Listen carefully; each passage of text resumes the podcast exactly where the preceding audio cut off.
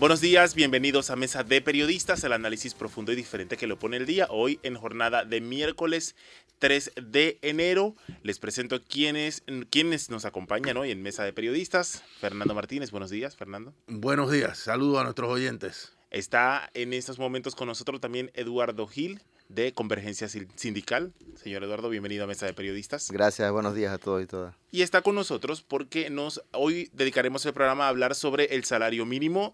Eh, se espera que en, en, los próximos días el Ejecutivo anuncie este decreto ejecutivo en el, que, en el que modifica el salario mínimo.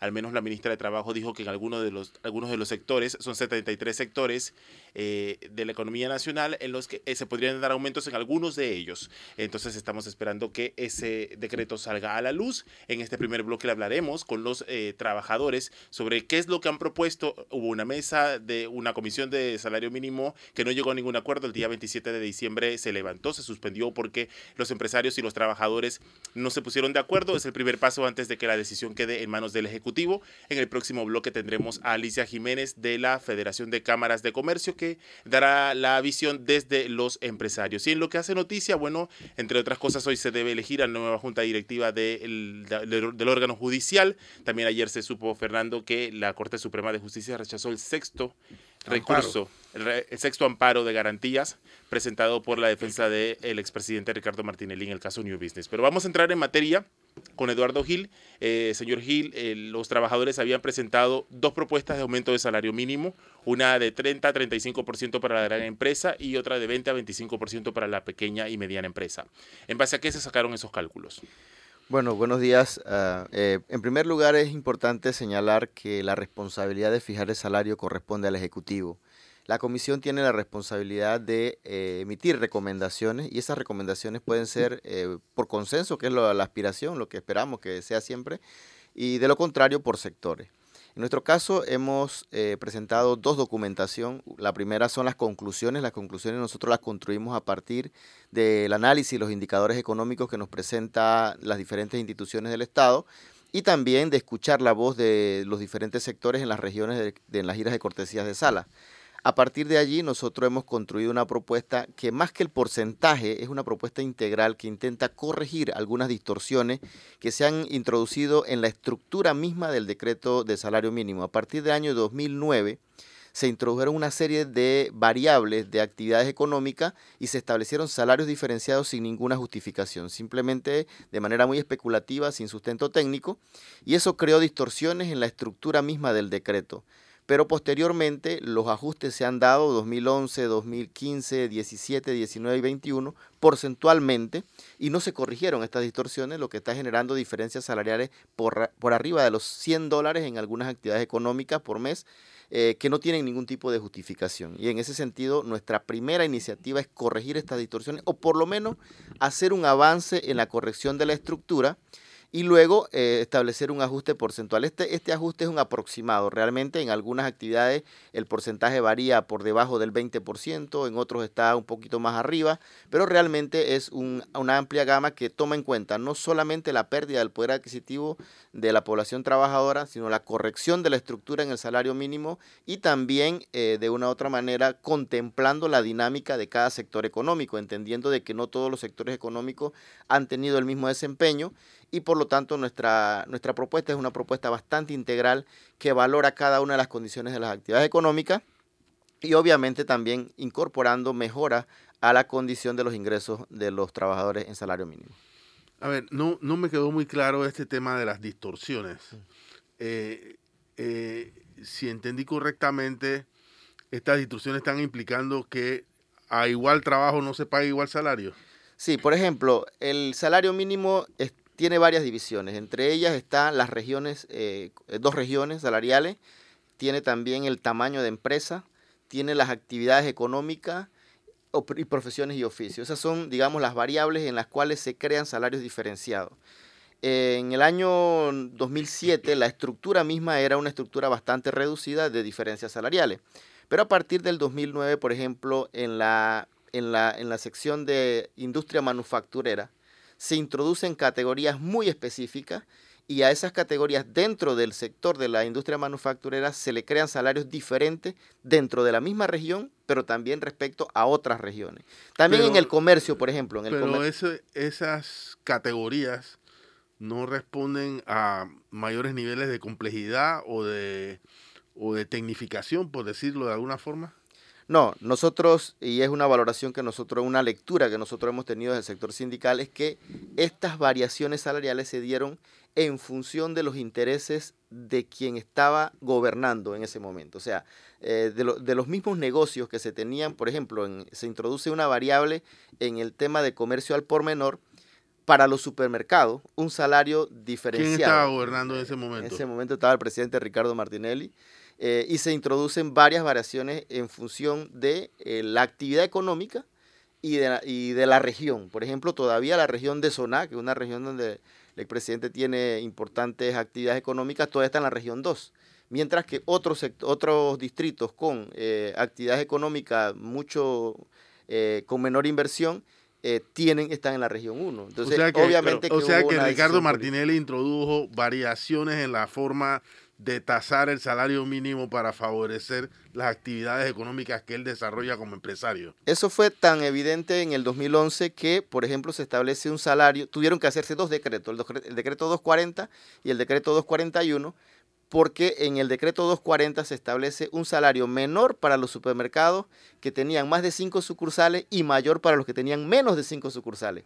Y eso crea una distorsión salarial, obviamente que la pequeña, la empresa más pequeña estaba pagando más salario mínimo que la empresa más grande. Y por eso se tuvo que hacer el decreto 241 que corrige. Pero en vez de corregir hacia arriba el salario, de pasarlo de 2.8 a 2.14, se redujo a 2.8 los salarios. Entonces, obviamente eso, era una eso fue una manipulación de la estructura del decreto. O sea, se equilibró para mal. Eh, sí, sí, se corrigió para mal.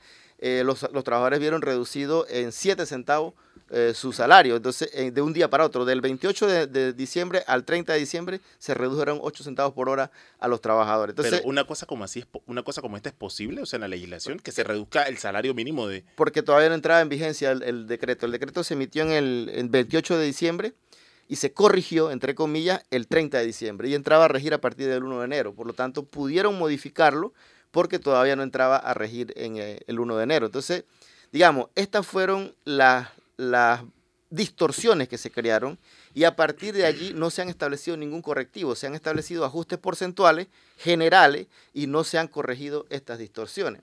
Por ejemplo, uno de los, uno de los planteamientos que el sector empleador siempre señala es que una actividad eh, no tiene el mismo dinamismo en la región 2 que en la región 1 y por eso los salarios son diferenciados por efecto de su mercado, especialmente en el comercio al por menor. Pero en el caso de la industria manufacturera, sobre todo en la gran empresa, estas industrias no tienen un mercado localizado en, donde, está la, fábrica, sino que es un, un, mercado nacional o incluso internacional. Y en ese sentido no se justifica que exista una diferencia salarial, pero existe una diferencia salarial. Incluso la industria destiladora de bebidas alcohólicas tiene un salario diferente en la región 1 que en lo que respecta en la región 2. Entonces, estas distorsiones no tienen ningún tipo de sentido. Sí, si nos pudiera ayudar a ilustrar, ¿en base a qué se define eh, que un, un, lugar... Perdona, es que el, el principio, me parece a mí, debería ser que a igualdad de trabajo, igual salario. Pero si tú tienes una persona que trabaja en la industria de licores en la ciudad de Panamá y que hace el mismo trabajo en otra, en otra ciudad del país, eh, debería tener el mismo salario porque es el mismo trabajo, pero no lo tiene porque está en otra región del país. ¿Es eso correcto? Es correcto, así mismo. Es. En, base a qué se determina, porque tampoco es que, es que las regiones sean eh, región 1, la capital, región 2, el interior. O sea, hay, hay zonas del interior del país que pertenecen a la región 1. ¿En base a qué se determina? las regiones del país están definidas en función del distrito y, han sido, eh, o sea, los distritos son los que van pasando, fueron pasando a la región 1 eh, de la región 2. Se eliminó la región 3, sí, en el 2009 y se van pasando los distritos a partir de allí hasta el 2013, se, fueron pasando distritos a la región 1. A partir de entonces no se ha modificado nuevamente la, categoría ni se han pasado ningún tipo de, distrito. Pero además de eso, el, el tema es que en el Código de Trabajo y en la propia Constitución, la razón para eh, crear salarios diferenciados de fondo entre una región y otra se basa en el costo de vida. Se supone cuando se creó el código que vivir en el interior era más barato porque estaba la zona productiva, que vivir en la ciudad. Esa realidad ha cambiado completamente y las estadísticas muestran que cuesta igual vivir en el interior, incluso más caro en discúlpame, si, si fuera más barato vivir en el interior, mi opinión personal es que lo que pasa es que nosotros carecemos de una visión estratégica de país. Somos un país no planificado.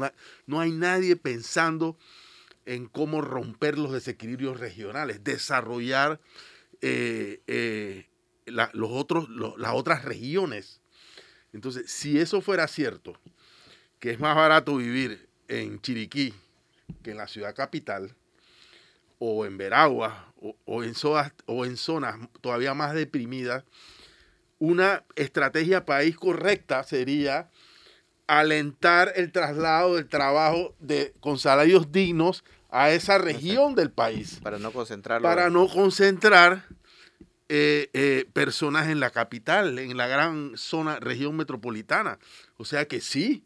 Incluso si no, si eso no, si esa premisa no fuera correcta, una estrategia país debería decir, hey, ojalá más industrias se fueran al interior. Se fueran al interior y pagaran como un incentivo a los trabajadores que se vayan a vivir a esas, a esas regiones salarios tan dignos como si vivieran en la capital pero no es eh, así. Eh, exacto. Hay, hay tres variables de lo que has mencionado. En primer lugar, las estadísticas muestran que en el interior hoy es mucho más costoso vivir que en la ciudad, porque por ejemplo, en las regiones del interior el transporte no está subsidiado, mientras que en la ciudad capital está subsidiado el transporte. Eh, un pasaje de, vamos a decir, de la pintada pero no me cuesta 75 centavos el, el, pasaje, un dólar y tanto en algunos, en algunos, en algunas comunidades. Sin embargo, en la ciudad cuesta movilizarse 35 centavos. O sea que es mucho más barato vivir en la ciudad que vivir en el interior. Eso por un lado. Por el otro lado, hay una estrategia, hay una estrategia de, como lo plantea, una, una necesidad de establecer una estrategia económica. En la propuesta de los trabajadores eh, se señala que es necesario discutir una política económica integral, no solamente limitarnos al tema de salario, sino que tenemos que sentarnos, el sector empleador, los trabajadores y el gobierno, a definir una estrategia económica. ¿Y eso por qué lo hemos planteado? Porque cuando nosotros vamos a las regiones, los empleadores suelen manejar el discurso de que no hay condiciones para ajustar el salario, eso es una constante, pero luego dicen, ¿por qué? Bueno, porque el gobierno no nos paga a tiempo eh, los productos que le vendemos, porque hay... Eh, hay aranceles que se eliminaron y ahora nos cuesta competir contra eh, la importación, porque tenemos problemas de contrabando, porque hay problemas de logística, porque no hay una línea aérea eh, con un costo barato para el turismo interno. O sea, sale más barato ir a hacer turismo a Colombia que ir a hacer turismo, por ejemplo, a Los Santos o a Isla Colón. Entonces, son otras razones estructurales de la propia planificación de nuestra estrategia económica que afecta al, empresario local. No necesariamente es el salario. Y en algunos casos nosotros encontramos evidencia en donde los empresarios pagan más que el mínimo. O sea, el problema no es el salario. El problema es cómo nosotros definimos una estrategia económica que integre realmente el territorio y que nos permita desahogar las ciudades porque hay mucho hacinamiento, hay mucho problema de la basura, del agua, todo eso relacionado con el hacinamiento de la población. Pero no se crean condiciones, no se crean eh, inversiones locales, no se facilita a través del Estado una mejor eh, atracción turística, no hay infraestructura en estas regiones y obviamente eso tenemos que discutirlo en la mesa. Cuando nosotros hablamos con los empresarios en, en las regiones, en Changuinola, en David, en Azuero, los empresarios coinciden mucho con el planteamiento de los trabajadores. El problema está que luego cuando llegamos a la mesa eh, nos encontramos con que no hay alternativas de, acercamiento porque el planteamiento de los empresarios es prácticamente nulo. Es el mismo que ha sido por 20 años, no hay condiciones de ajuste de salario. Nosotros no hemos escuchado nunca en los últimos 20 años decir al sector empleador, por ejemplo, ahora sí hay condiciones para ajustar el salario mínimo. No, se limitan simplemente a decir que no hay condiciones. Cuando hay crecimiento, porque se afecta el crecimiento. Cuando no hay crecimiento, porque no hay crecimiento. O nunca hay una razón para justificar eh, un aumento de salario. Y esa es una posición un poco política, no es una posición técnicamente fundamentada, porque en esta, en esta ocasión se intentó, siempre hay una excusa, en esta ocasión o en la versión anterior fue la pandemia, después fue la guerra de Ucrania, después, ahora por los conflictos de noviembre, que fueron eventos coyunturales, eh, que obviamente tuvieron su impacto, pero que ya la economía panameña de una vez busca su, dinamismo, su mecanismo. Y también hay mucha, muchos planteamientos, eh, digamos, sí, ideológicos, en decir, por ejemplo, que el salario mínimo aumenta el desempleo, que el aumento del salario mínimo aumenta el desempleo.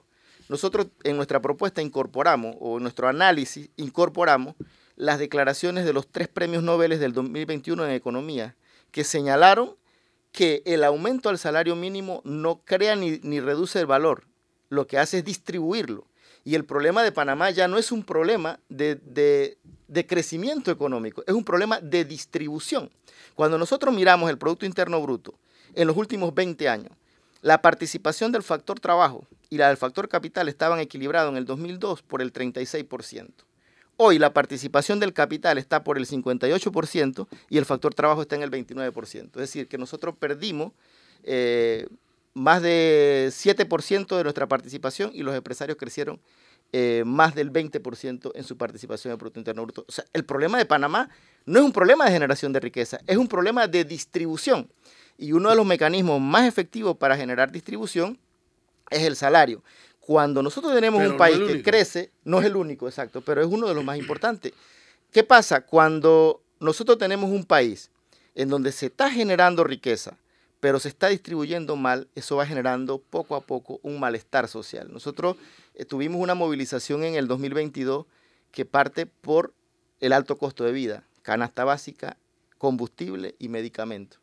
¿Por qué? Porque el ajuste del salario mínimo en el 2000 es de ese año, después de la pandemia, dejó sin ajuste incluso actividades económicas que tuvieron un, gran dinamismo durante la pandemia como el, el, sector portuario, por ejemplo, no se le hizo ajuste, al sector del comercio, al sector farmacéutico, sectores que tuvieron una alta dinámica económica durante la pandemia, no recibieron ajuste los trabajadores. Entonces eso va generando un malestar social y va creando eh, condiciones efectivamente de, eh, de inestabilidad. Entonces, la inestabilidad que se genera producto de la desigualdad también afecta a la inversión. Obviamente, cuando nosotros hablamos de que hay que preservar el clima de inversión, nosotros estamos completamente de acuerdo. Pero para preservar el clima de inversión en el país, nosotros necesitamos un país más, más, más equitativo. Porque si no, vamos a tener un país con explosiones sociales constantes, porque ese malestar se va a expresar, porque hay inequidad. Entonces, el, eh, respetar el clima de inversión o tratar de salvaguardar el clima de inversión implica una mejor distribución de la riqueza para que la población esté en un estado eh, un poco más digno. ¿no? Entonces, en ese sentido, nuestra propuesta es abierta a poder conversar todos estos factores.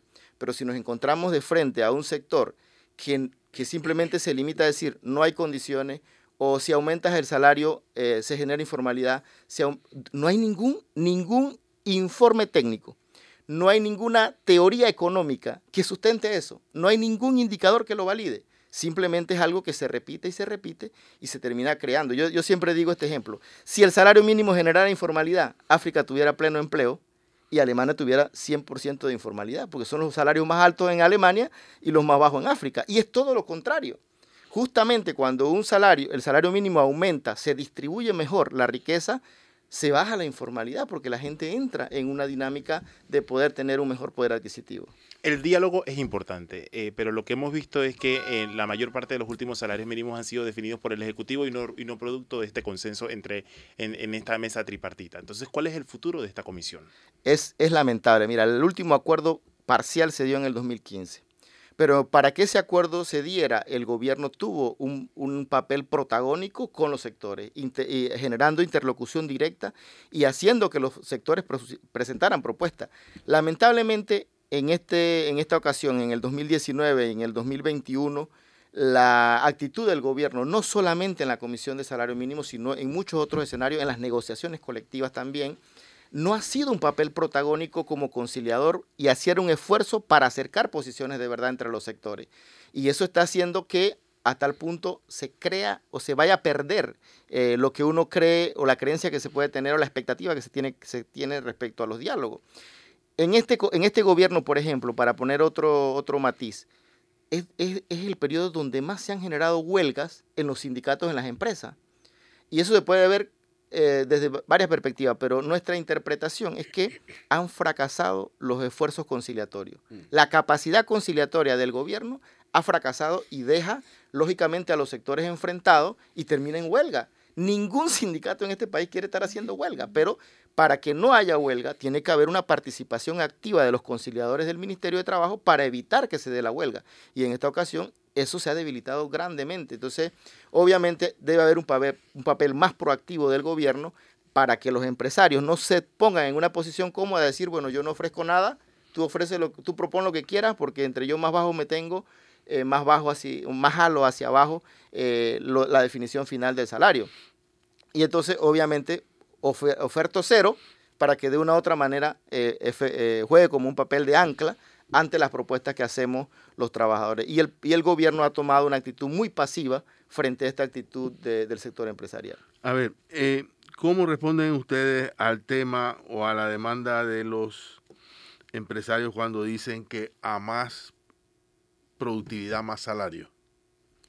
Bueno, mira, la productividad... O sea, ellos me parece que han puesto en la balanza el tema. El, el problema es que cuando nosotros revisamos las estadísticas, los indicadores económicos, Panamá es uno de los países que tiene más alto nivel de productividad y de competitividad en la región. El problema es que cuando se genera productividad y cuando se generan condiciones de competitividad, ese excedente que se produce de la productividad tiene que ser distribuido equitativamente. Si no se, si no se produce esa distribución, lo que hace es concentración de riqueza y eh, incremento en la, en la, pobreza en términos generales, y es lo que está ocurriendo en Panamá. Si nosotros vemos el indicador que decía del, del, Producto Interno Bruto en función del pago a los factores, vemos que la productividad ha crecido, y ha permitido que la participación del capital crezca del 36 al 58%, mientras que el salario ha perdido participación eh, del, del 36 al 29%. Entonces, eso por un lado. Por otro lado, también hemos planteado que la productividad es un elemento fundamental en las negociaciones colectivas, porque la productividad general es promedio. O sea, es, puede ser que una empresa tenga una alta productividad, otra tenga una productividad media, otra una productividad baja. Por eso es importante que el factor de productividad se negocie entre los trabajadores y la empresa, en las empresas particularmente, sector por sector y empresa por empresa. Esa es la mejor manera de negociar la productividad. Es decir, ustedes no se oponen a que la productividad sea un factor para estimular el salario. No, efectivamente, el, nosotros estamos de acuerdo. Pero la, productividad hay que medirla. Pero en la conversación sobre el salario mínimo. No, en la, en la comisión de salario mínimo nosotros podemos incorporar la variable de productividad porque de hecho es un valor positivo. Hemos incrementado nuestra productividad y lo demuestran los indicadores. Pero el problema es que aún así puedan haber sectores y, y algunas empresas que no tengan o estén por debajo del promedio de productividad. Entonces, por eso, la productividad, a nuestro juicio, el mejor uso que se le puede dar son en las negociaciones colectivas por empresa. Lamentablemente, aquí tenemos una baja cobertura de convenciones colectivas en el país. Hay una baja participación sindical. A pesar de que el código señala que el Ministerio de Trabajo debe promover la organización sindical, en este último periodo lo que hemos visto es obstáculos para la organización sindical. Hoy usted puede agarrar una computadora y usted crea una empresa virtualmente, sin necesidad de ir a ninguna institución. Pero para crear un sindicato, uno tiene que hacer hasta un año gestionando a pesar de que el código dice que en 15 días te tienen que dar la personalidad jurídica. Y las empresas se recomponen, se desarticulan, hacen diferentes, cambian de un sector a otro y los, y los sindicatos no podemos seguir ese ritmo, sobre todo si el propio ministerio nos pone obstáculos para constituir sindicatos. Entre más sindicatos hay, más negociaciones hay por empresa o por sector económico y menos necesidad habrá de que tengamos discutiendo los salarios generales de todo el país, cuando cada empresa podría estar revisando empresa por empresa de acuerdo a su nivel de productividad y los trabajadores en donde ha habido esa negociación, que se negocia la productividad por empresa, han tenido muy buenos resultados y han podido avanzar en salario y también mantener a flote las empresas con una dinámica muy positiva. Por lo tanto, hace falta también mucho más organización sindical, hace falta promocionar el sindicato y defender este derecho que es un derecho eh, humano reconocido. Es importante lo que acabas de decir y creo que el, Ministerio de Trabajo que debería dar su explicación o su respuesta a este asunto. Yo, yo quiero ya volver al tema macro. Eh, yo sé que el salario mínimo es importante, pero Estamos hablando de un año, recién comienza en que evidentemente el Estado va a tener problemas para su propio financiamiento. No pocos e-, economistas hablan de que aquí va a haber una presión para incrementar, todos, muchos hablan de una reforma fiscal, pero mínimo una tributaria, o sea, aumentar los tributos. Eh, eso, eso evidentemente se va a traducir en, en cambios. Creo que no va a pasar la primera el primer semestre del año porque va a ser un semestre electoral. Pero sí, apenas entre un nuevo gobierno en este país, estos temas tendrán que discutirse. Y sin duda de ninguna clase, sea reforma fiscal que implique un achicamiento del Estado, el Estado por ahí vi, tiene el 30% de la mano de obra ocupada del país es el Estado. O sea, es un gran empleador. Eh, eh, y todos estos cambios realmente van a ser eh, de gran calado si agregamos la, la crisis del, del, IBM de la caja, si agregamos la crisis del agua, si se llegaran a disminuir los aportes del canal, en fin, un montón de, de temas estructurales que no viene al caso a señalar. Pero aquí eh, está entonces el problema de fondo. No podemos, porque ahora lo que más se discute, oí al presidente ayer decir que la economía creció al 7% del año 23 y ahora hay una discusión de si este año va a crecer 4 o 3 o si la mina le quita o le pone. En fin, el crecimiento será menor el año 24 que el año 23, pero eh, los egresos o los gastos del Estado van a ser eh, significativos, importantes. Entonces, la pregunta es, ¿qué, ¿cómo hacemos? O sea, ¿qué propone el movimiento obrero para eh, hacer los cambios? Que, porque mi opinión es que, sí, el salario es la forma más evidente de redistribuir. Pero yo siempre lo he dicho, lo he dicho en este programa muchas veces. Si el Estado ineficiente le da a los trabajadores todas las medicinas que se prescriben o le da todas las citas y no están obligados a ir a, la privada, eso representa una, parte, una porción de su salario. Si el Estado le da agua, si, le si no pasa tres horas a un trabajador en un transporte para llegar a su trabajo, eso le da bienestar al trabajo, eso redunda en una forma de, de crear mejores condiciones para los trabajadores y puede que no se ve, refleje en, el cheque al final de la quincena, pero tiene un peso. Entonces sí hay cosas que, el movimiento social se tiene que plantear. La reforma del Estado, porque el Estado que tenemos no funciona. la reforma del sistema electoral clientelista.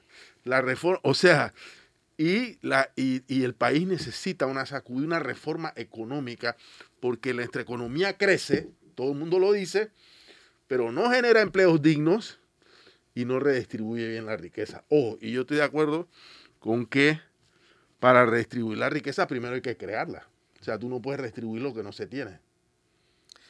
Sí, bueno, bueno varios, varios temas. En efecto, eh, una, un elemento importante es que en Panamá el sector privado es uno de los que menos impuestos paga si lo comparamos con el resto de la región. O sea, si nosotros hacemos el mapa de América y vemos dónde se paga menos impuestos, es en Panamá.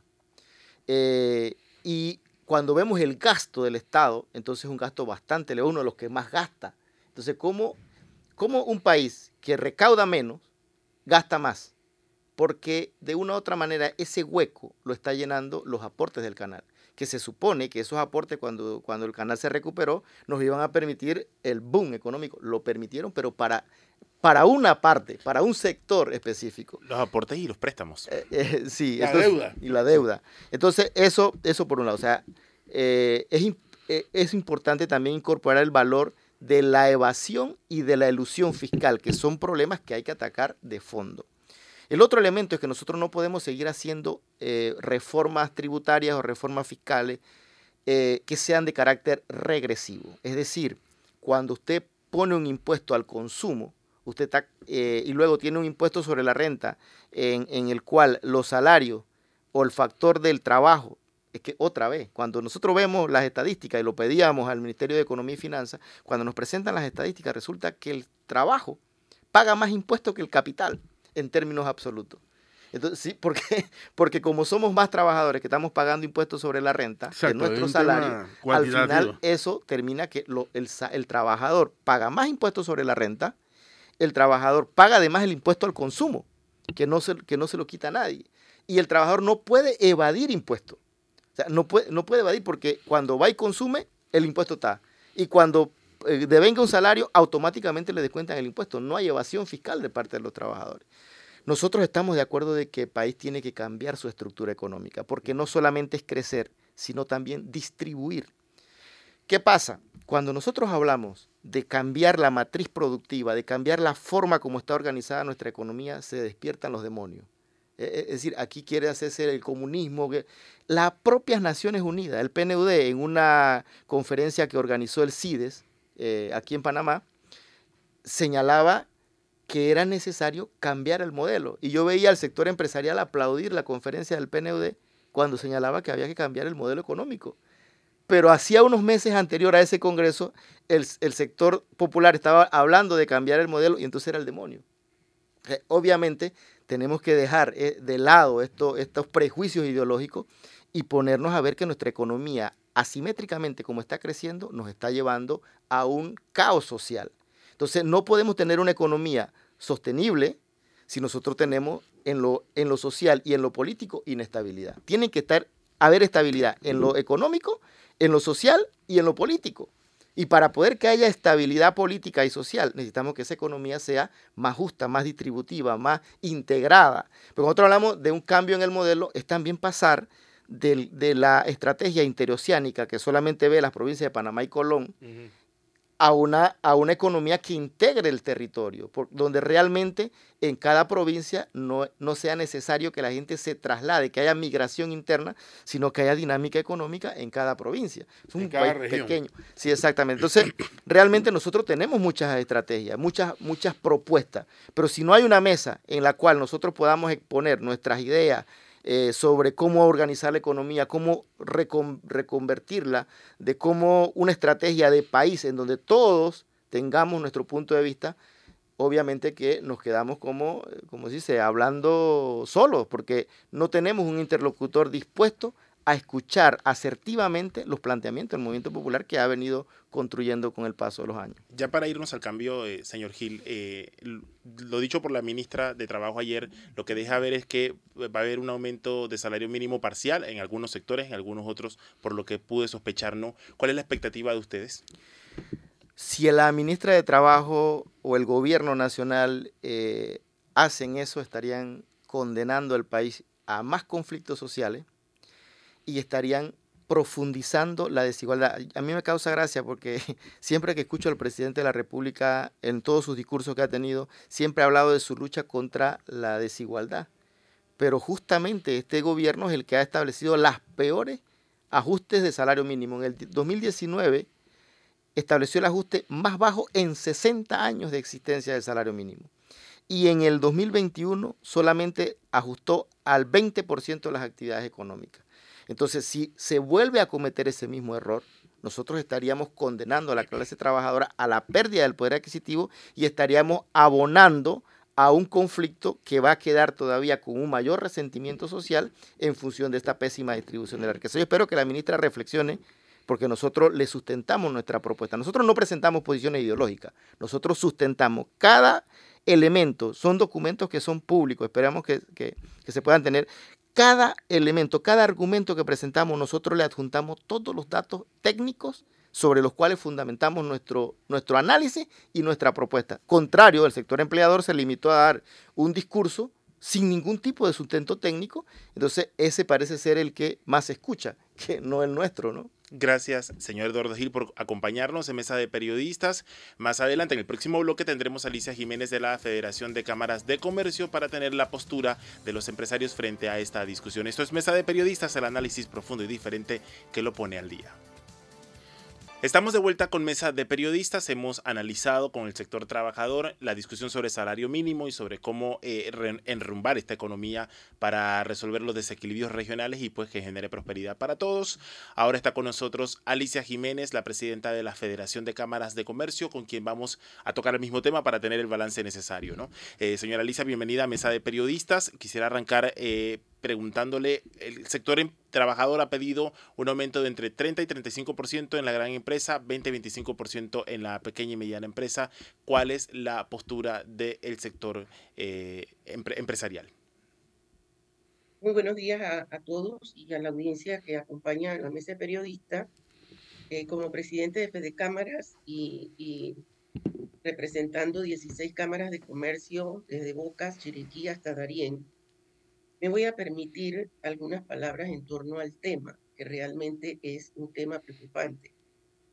Acabo de escuchar por parte de Eduardo Gil que este periodo de gobierno ha sido el peor en torno a incrementos de las tasas salariales, haciendo énfasis que hay 53 tasas salariales en 73 actividades económicas de 80 distritos que tenemos en el país, 40 de ellos pertenecen a la región 1 y la diferencia, 41, pertenecen a la región 2.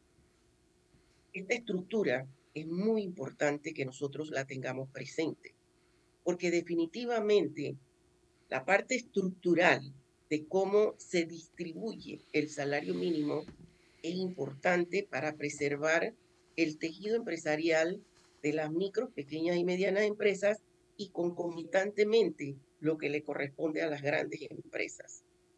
¿Por qué este gobierno no ha podido tener incrementos? Recordemos que en el 2018 nosotros estábamos en torno al crecimiento económico y teníamos una recesión en el país.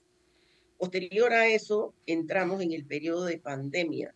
Nueve meses de gobierno y entramos en pandemia. Por lo tanto, era casi que imposible para el gobierno que tuvo que hacer el ajuste de salario mínimo en el 2019, luego volverlo o hacerlo en el periodo pospandemia. Esta es la tercera discusión de salario mínimo de este periodo de gobierno. Y que lamentablemente para el sector todo empresarial, productivo, de gobierno, no ha mejorado en el sentido de que, y quiero hacer aquí un paréntesis, nosotros podríamos decir, hay crecimiento económico, y nos llenamos la boca de decir que en Panamá hay crecimiento económico, pero lo más importante es evaluar dónde está ese crecimiento económico, en qué sectores, en qué actividades, en qué regiones para nosotros poder entonces llegar a un acuerdo consensuado de salario mínimo. Porque definitivamente aquí hay algo, región 1, y me voy por mi, por mi área. Región 1 está el distrito de Chepo.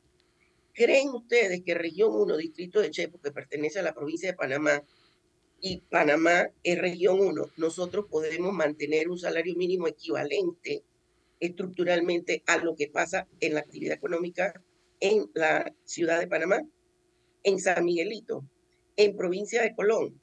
Eso es lo que es región 1, cómo se estructura, cuáles son los criterios.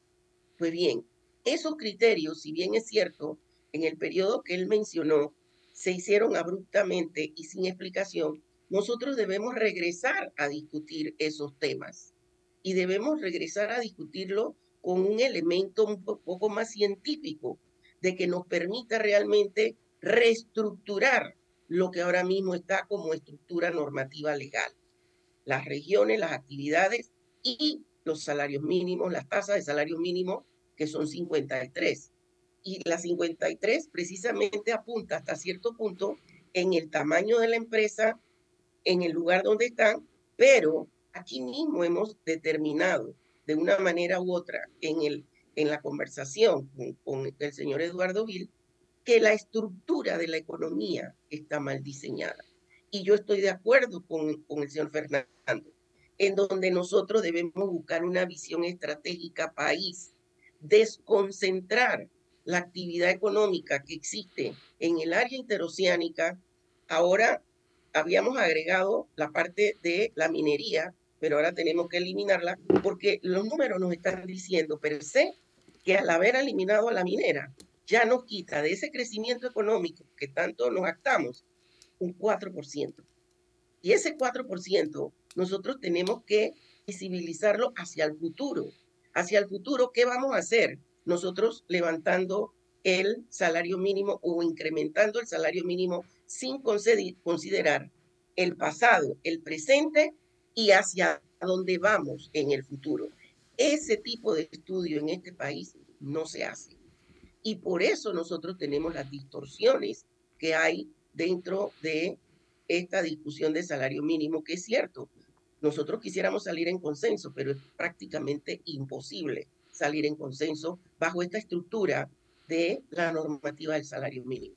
en términos de tasas salariales, eh, áreas, región 1, región 2, actividades económicas, y es cierto también, hay actividades económicas en el interior, en región 2, que no deben estar pagando los salarios que están pagando ahora.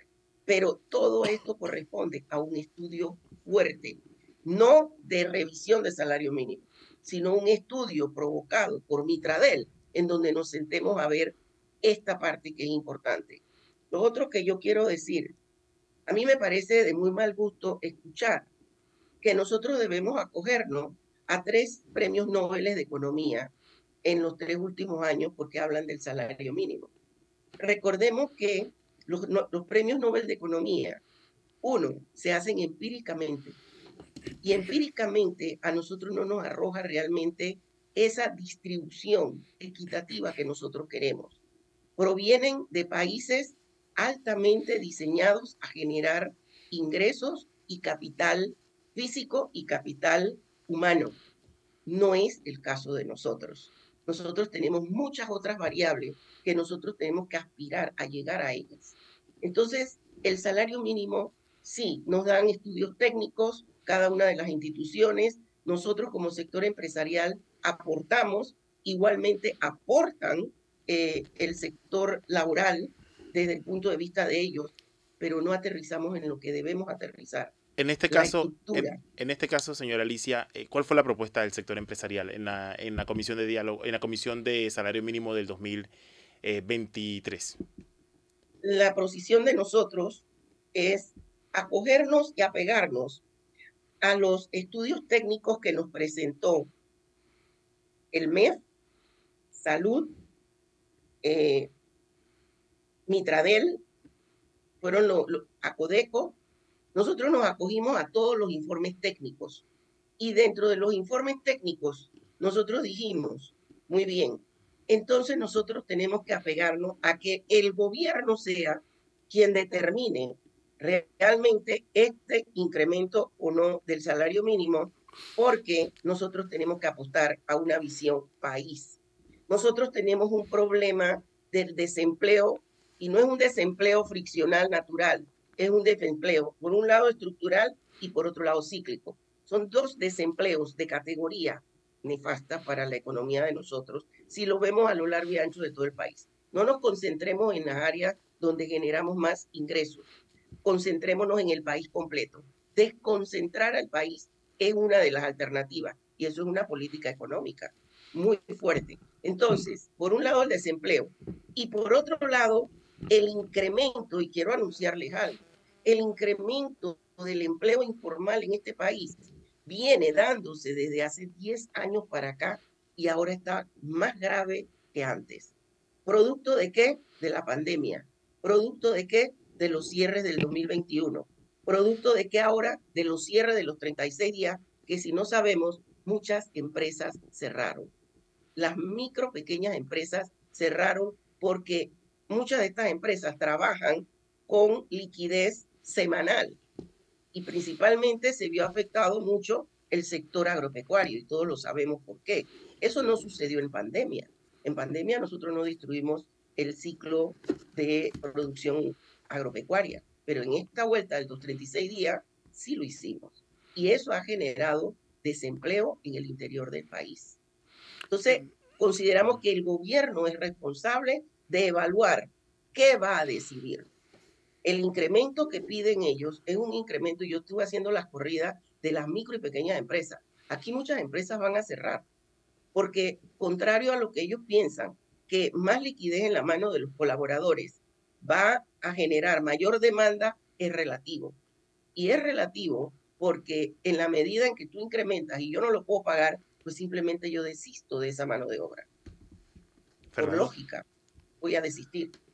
Quería eh, preguntarle, usted se refirió al tema de que hay que cambiar la forma en cómo cada dos años se revisa el salario mínimo.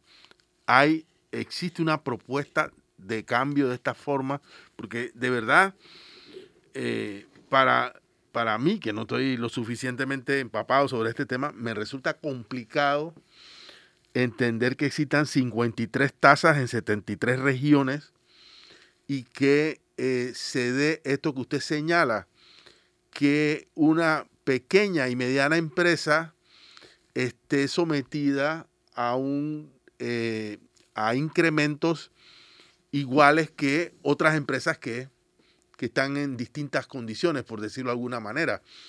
Eh, necesitamos un nuevo sistema para revisar el salario mínimo y, para realizar y para revisar en general el salario de las personas, me parece a mí. Pero mi pregunta va dirigida a eh, si existe ya una, una, propuesta, un estudio, alguna, algún mecanismo, porque eh, el problema es que no, no vamos a generar desarrollo o cambios haciendo lo mismo y es lo que yo siento que año tras año seguimos haciendo las mismas cosas y queremos que eh, las cosas cambien por, no sé, por solamente su peso. tiene toda la razón, eh, Fernando. A mi juicio y a mi parecer, que he estado en los tres últimos eh, revisiones de salario mínimo, tres, ya eso me da la connotación de que si lo seguimos haciendo de la misma forma, sin entrar realmente a deliberar en torno a el cambio de la estructura o a discutir cómo vamos a hacer estos cambios, no en la reunión de revisión de salario mínimo.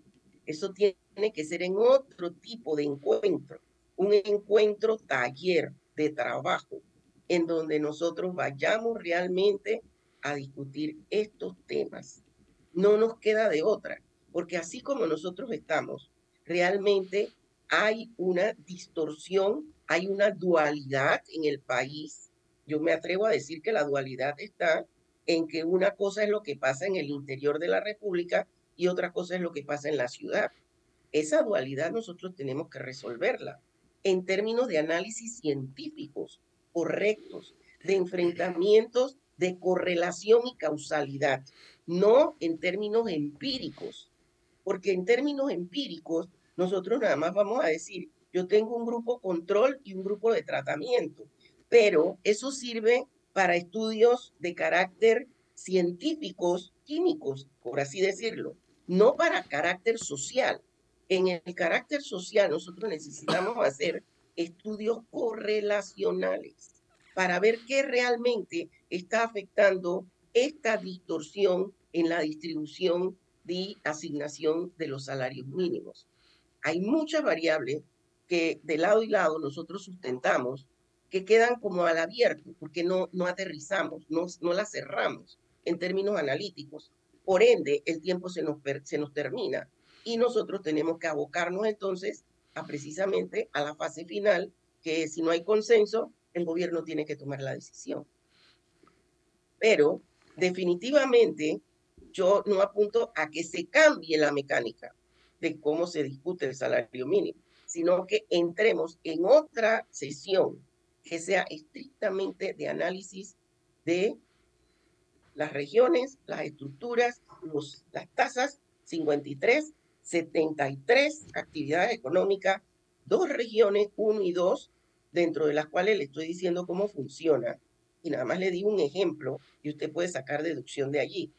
¿Cómo es que en el caso de eh, un distrito como este que acabo de mencionar y otros distritos del resto de la República estén pagando tasas salariales parecidas o iguales, no parecidas, iguales a región 1, Panamá, Chorrera, Santiago, Chitrén, o sea, son ciudades que tienen mucha más dinámica y generan más demanda.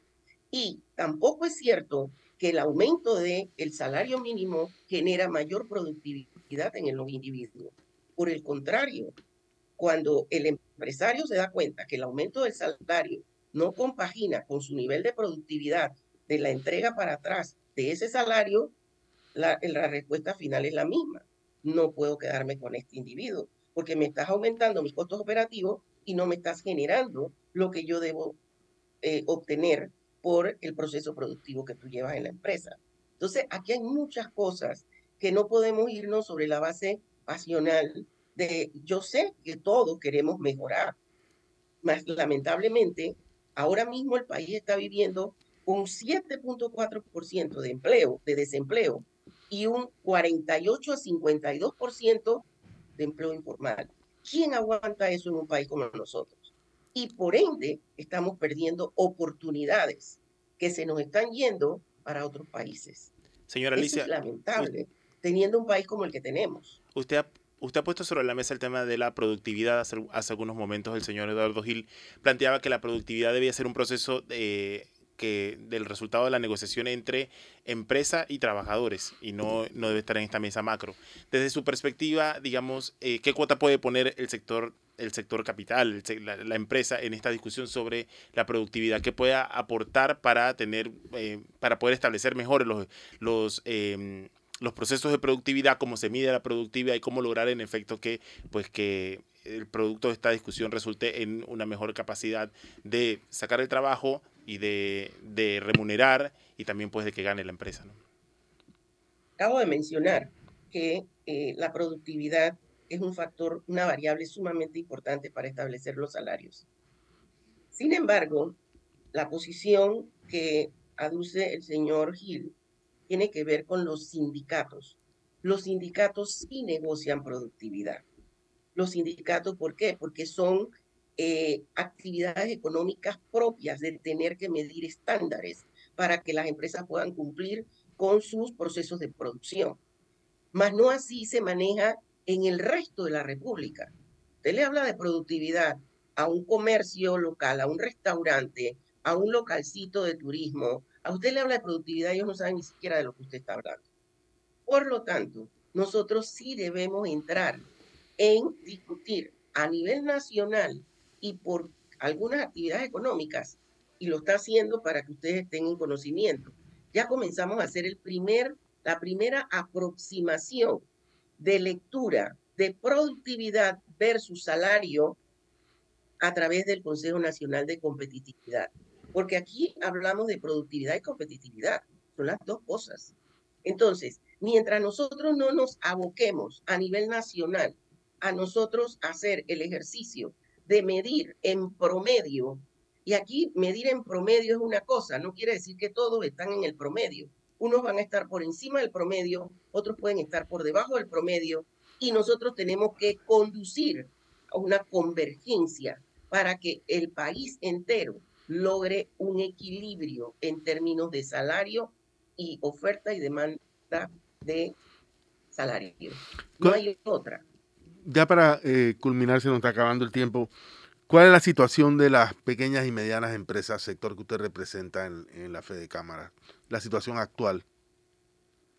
Muy bien, la situación actual de las micros y pequeñas empresas, más que nada, y me voy por las micros y pequeñas porque son las más golpeadas en este momento prácticamente casi todas, en todas las actividades económicas. Recuerde que Federación de Cámaras tiene empresas en el área comercio, industria, agropecuaria y turismo.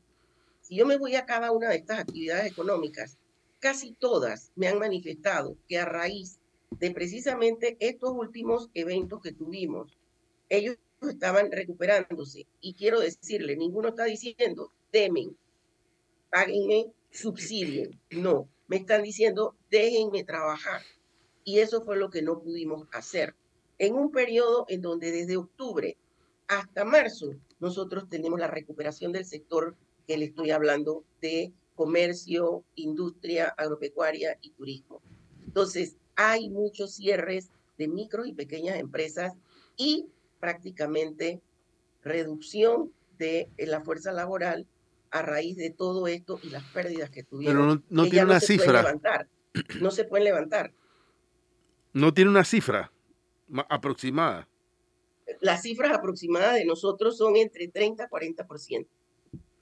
De, de, de aproximadamente 2.768 empresas, pero que de ese total hay un gran porcentaje de empresas grandes que pertenecen a Fede Cámaras.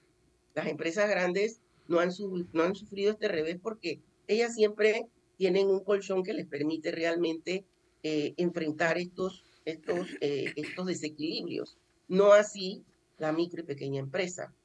Pero dentro de lo que nosotros sabemos que está sucediendo es ese más o menos de 30 a 40%. En términos de empleomanía, hemos perdido gran cantidad y están a la espera de que se puedan recuperar en estos próximos meses, nuevamente con el, el, el inconveniente de dónde va a salir el financiamiento para volverme a recuperar cuando ya yo tengo préstamo por haberme metido en préstamo para recuperarme de pandemia posterior a los 20 días del 2021 y ahora esto. Muchas gracias. El 2022. Muchas gracias, señora Alicia, por acompañarnos en Mesa de Periodistas. Hemos analizado eh, lo que parece inminente. El gobierno va a anunciar un, eh, una nueva tasa de salario mínimo. Lo que ha adelantado la ministra de Trabajo es que podría aplicarse en algunos sectores y en otros, pues, veremos cuáles van a ser los resultados.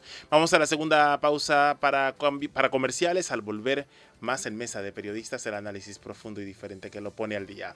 Gracias, señora Alicia. Saludos. Saludos. Estamos de vuelta con Mesa de Periodistas, el análisis profundo y diferente que lo pone el día. Hoy un programa que hemos dedicado a analizar eh, la discusión sobre eh, salario mínimo. ¿Qué pasa con esta, esta comisión, Fernando, que discute cada dos años cuál deben ser las, las nuevas tasas de salario mínimo en el país? El tema de las regiones ha sido eh, el tema que ha ocupado esta edición, aunque hay mm, temas sobre la mesa, particularmente en el órgano judicial. Hoy se espera, Fernando, Para que mí, se elija para mí está muy claro que entre tantas cosas que hay que cambiar en este país, el tema del el salario mínimo es un tema que hay que ver cómo se, reestructura, eh, pero dentro de la óptica una visión de país y lo que yo llamaría sin perder la perspectiva de que el objetivo es el, el desarrollo, desarrollo humano.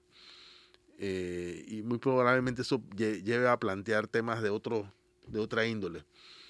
Eh, y creo que no debemos perder la oportunidad para, eh, para mirar el norte que tenemos, sobre todo en un año en el que debemos decir, decidir quién nos va a gobernar eh, los próximos cinco años.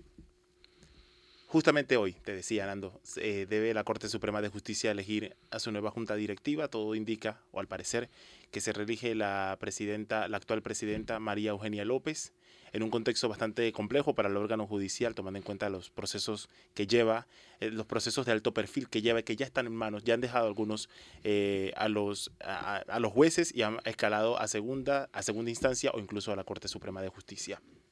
Sí, esperemos que la Corte salga fortalecida de este proceso porque eh, es, es, parte de la institucionalidad esencial del Estado, eh, decisiva en materia, materias muy importantes. Acaban de decidir eh, el tema de la inconstitucionalidad del, del contrato minero y está por decidirse, no, por decidirse no, porque ya se decidió en dos instancias, por confirmarse la sentencia o la condena contra el expresidente Ricardo Martinelli. Bueno, pues justamente ayer se anunció eh, que se rechazaba el sexto amparo de garantías interpuesto por el expresidente Martinelli en el caso puntual de New Business. Recordemos que Martinelli tiene otros casos que se van a ventilar este año en, en el órgano judicial, como el caso Odebrecht, caso en el que además está el expresidente Juan Carlos Varela.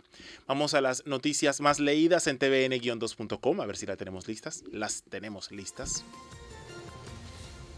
La quinta más leída, Seguro Social, analizan pago de prima de antigüedad para más de 6.000 exfuncionarios en un contexto, además en el que la caja se queda sin reservas, sé que son fondos diferentes, pero que la caja se queda sin reservas para hacerle frente a las jubilaciones de las personas que obviamente están en el fondo viejo de jubilaciones. A la cuarta noticia más leída, Pago a jubilados, conozca aquí las fechas de cobro para enero de 2024, una noticia que está casada con la otra, que está también casada con el agotamiento de las reservas y el hecho de que el Estado va a tener que poner, va a tener que poner eh, todos los años cerca de mil millones de dólares para garantizar las jubilaciones. A la tercera noticia más leída en nuestra página web. Laurentino Cortizo no ha sido fácil para la gestión de gobierno. Esto es su último balance, su último discurso a la nación en la Asamblea Nacional que leyó ayer, en el que hizo un análisis sobre cómo ha sido, es, cómo ha sido, han sido estos cuatro años y medio, lo que muchos esperaban, que hiciera un recorderis de la pandemia, de las guerras de Ucrania y también de las manifestaciones y el efecto que ha tenido sobre la economía nacional. Segunda noticia más leída en tvn2.com es En la segunda quincena de enero podría aplicarse aumento al salario mínimo según la ministra Zapata, un tema que abordamos profundamente hoy. La gente está muy preocupada por el dinero, por lo que veo. Así es. Y la noticia más leída en nuestra página web. Cero sorpresas. Así se encuentra el tráfico vehicular a esta hora. Seguramente debe estar bastante complicado después de un día, bueno, en alguna medida, ¿no? Eh, creo que ayer fue bastante más suave de lo que de lo que, de lo que regularmente es, al menos en la ruta que yo suelo tomar. Así que bueno, no sé Nando en la tuya, bueno, que la tuya es muy corta de aquí hasta, tu casa, pero seguramente estuvo parecido. Fue todo por hoy en Mesa de Periodistas, el análisis profundo y diferente que, nos, que lo pone al día, Nando. Saludos a nuestros oyentes. Nos vemos mañana a las 8.